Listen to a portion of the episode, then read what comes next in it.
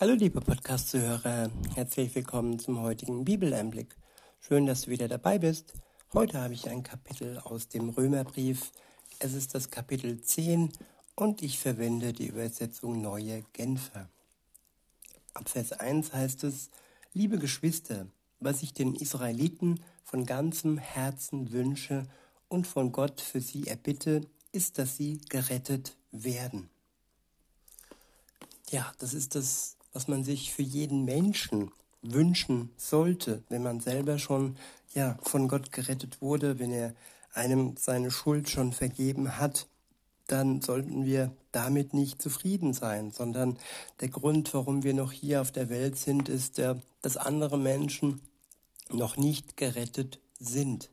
Und dieser Wunsch und diese Bitte und dann auch ja der Dienst und unser Wirken sollte alles ja sich darum kümmern, dass alle Menschen gerettet werden. Weil da heißt es in Vers 2, denn an Eifer für Gottes Sache fehlt es ihnen nicht. Das kann ich bezeugen. Was ihnen fehlt, ist die richtige Erkenntnis. Ja, es gibt auch sogenannte Namenschristen, die zwar am Wirken sind, die am Arbeiten sind, die denken, dass sie alles für Gott tun und dass sie dadurch ja im Paradies äh, sind und dass sie dadurch von ihm anerkennt, anerkannt und gerecht sind durch ihr Tun. Aber wenn ihnen die Erkenntnis fehlt, die Erkenntnis darüber, dass sie nur durch den Glauben an Jesus Christus gerecht werden können und dass sie nur durch den Glauben auch gerettet werden können von ihrer Schuld. Wenn ihnen das fehlt, dann ist all das Wirken für Gott umsonst. In Vers 3 heißt es, sie haben nicht erkannt, worum es bei der Gerechtigkeit Gottes geht und versuchen durch ihre eigene Gerechtigkeit vor Gott bestehen zu können. Damit lehnen sie sich gegen Gottes Gerechtigkeit auf, statt sich ihr zu unterstellen, statt sich ihr zu unterstellen.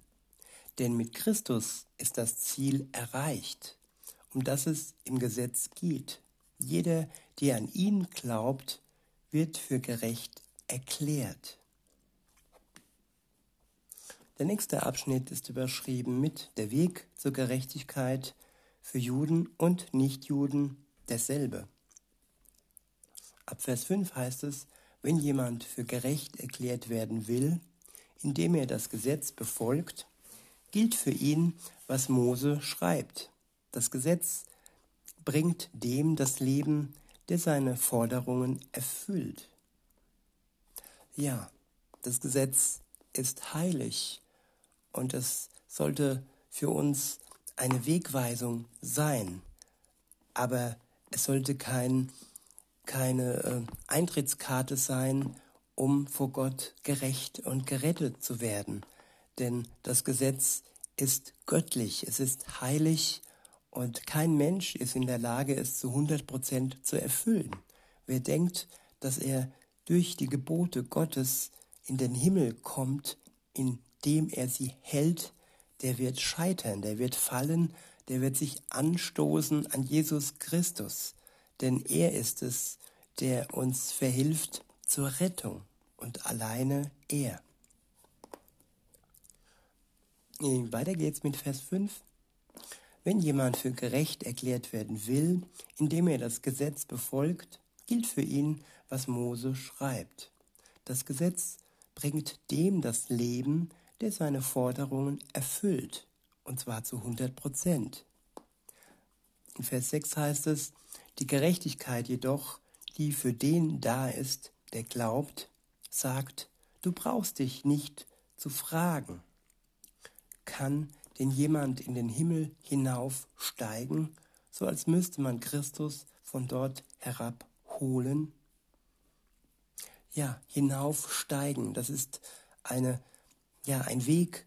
Es ist äh, ein, ja, ich tu das mal, ich hole ihn mal und, äh, aber er war schon da, hier auf der Erde. Er war schon hier und ist schon für uns gestorben. Er hat schon alles erledigt. Wir müssen ihn also nicht herabholen, um das dann in die Wege zu leiten. Und genauso auch, so heißt es weiter, oder kann jemand in den Abgrund hinuntersteigen, so als müsste man Christus von den Toten heraufholen? Jesus ist schon von den Toten hinaufgestiegen. Er ist auferstanden nach dem dritten Tag und dies also müssen wir auch nicht tun. Weiter heißt es ab Vers 8, im Gegenteil, sie sagt, das Wort, das Gott spricht, ist für dich nicht in unerreichbarer Ferne. Es ist in deinem Mund und in deinem Herzen. Mit dem Wort ist die Botschaft des Glaubens gemeint, die wir verkünden. Ja, die Menschen versuchen, die Gnade Gottes zu erreichen. Sie versuchen, Schritte zu gehen, um sie zu erlangen. Aber es ist kein einziger Schritt nötig, denn sie ist schon da, die Gnade Gottes. Sie ist in unserem Mund, in dem wir lesen, was in seinem Wort steht, und sie ist in unserem Herzen, wenn wir zulassen, dass er Wohnung nimmt in unserem Herzen. Weiter heißt es, mit dem Wort ist die Botschaft des Glaubens gemeint, die wir verkünden. Wenn du also mit deinem Mund bekennst, dass Jesus der Herr ist und mit deinem Herzen glaubst, dass Gott ihn von den Toten auferweckt hat, wirst du gerettet werden. Ich wiederhole, wenn du also mit deinem Mund bekennst, dass Jesus der Herr ist und mit deinem Herzen glaubst, dass Gott ihn von den Toten auferweckt hat, wirst du gerettet werden.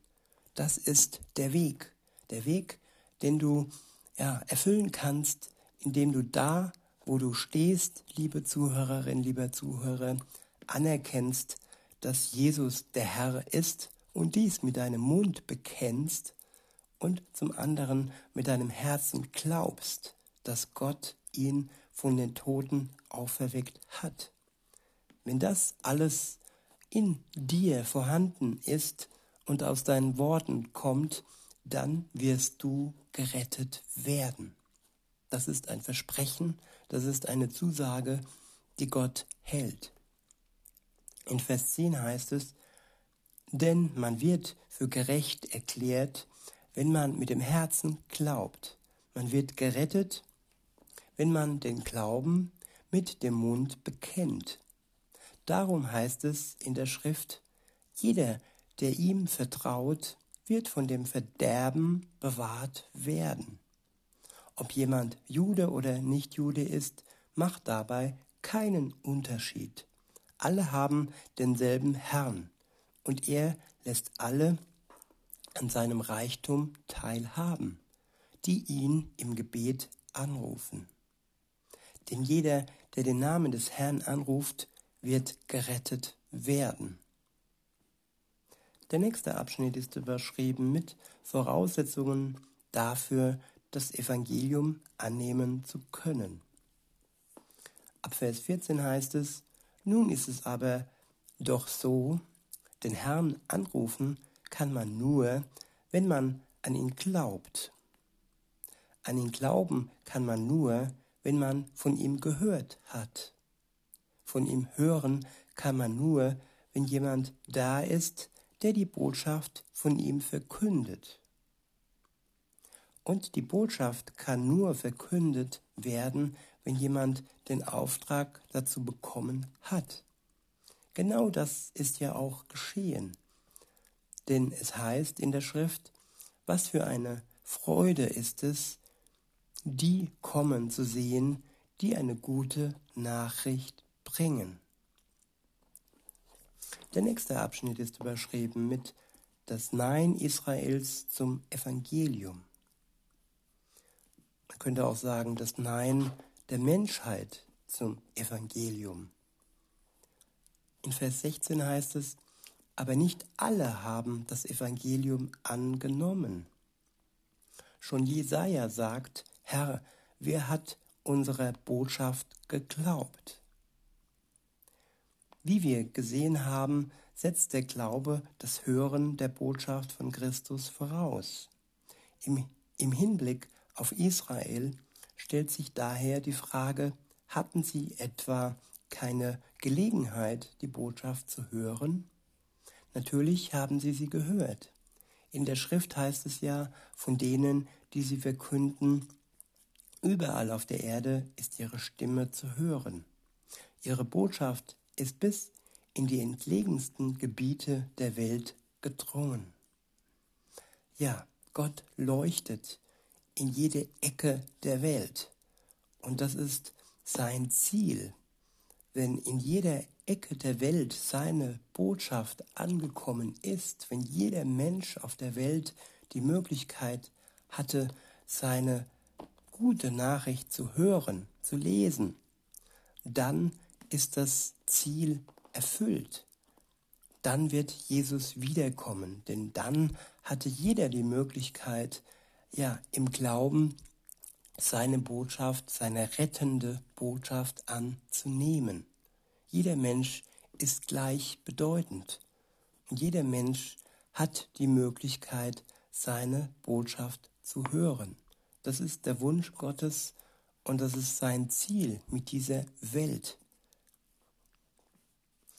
Weiter heißt es, überall auf der Erde ist ihre Stimme zu hören. Ihre Botschaft ist bis in die entlegensten Gebiete der Welt gedrungen. Aber, so könnte man weiter fragen, hat Israel vielleicht nicht verstanden, worum es bei dieser Botschaft geht? Die Antwort darauf ist schon bei Mose zu finden. Dort heißt es, ich werde euch auf ein Volk eifersüchtig machen, das gar keins ist, sagt der Herr. Ich werde euch zum Zorn über ein Volk reizen, das nichts von mir weiß. Ja, ein Volk, das mit dem Volk Gottes nichts zu tun hat. Ein fremdes Volk wird die Botschaft Gottes hören und es wird sie annehmen. Und das wird das Volk Gottes, das jüdische Volk, eifersüchtig machen und zum Zorn reizen. Und die Hoffnung ist, dass es dadurch, ja, die Botschaft bereit ist anzunehmen und den Glauben an Jesus Christus anzunehmen. Das ist die Hoffnung, dass durch die anderen Völker, die Jesus Christus anerkennen und im Glauben annehmen und von ihm gerettet werden, das Volk Gottes ja genauso gläubig wird. In Vers 20 heißt es, und bei Jesaja, Jesaja findet, sich, findet sich die erstaunliche Feststellung, ich habe mich von denen finden lassen, die mich nicht suchten, sagt der Herr. Ich habe mich denen zu erkennen gegeben, die mich nicht, die nicht nach mir fragten. Und das ist auch ein sehr interessanter Ausspruch. Man könnte nämlich sagen, ja, es gibt vielleicht Menschen auf der Erde, die suchen Gott nicht bewusst, aber diesen kommt er entgegen, diesen zeigt er sich. Er drängt sich ihnen nicht auf, aber er zeigt sich ihnen, er gibt sich ihnen zu erkennen. Auch denen, die nicht nach ihm fragen. Und dann liegt es an ihnen, ja, die Botschaft Gottes anzunehmen im Glauben und durch ihren Glauben und durch das Aussprechen der Botschaft gerecht zu werden und die Errettung zu erlangen. In Vers 21 heißt es, im Hinblick auf Israel dagegen heißt es bei Jesaja, von früh bis spät habe ich die Hände nach einem Volk ausgestreckt, das nicht bereit ist, mir zu gehorchen und das sich mir ständig widersetzt. Ja, Gott ist am Ringen, was sein Volk angeht und er ringt genauso auch um jeden einzelnen Menschen in der Welt.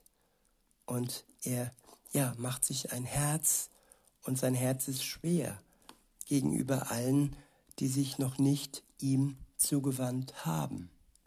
In diesem Sinne, liebe Zuhörer, wünsche ich mir für uns alle, dass wir uns ihm Tag für Tag zuwenden und seine Gnade und seine Liebe nicht ablehnen. Eine gute Zeit euch. Bis denne.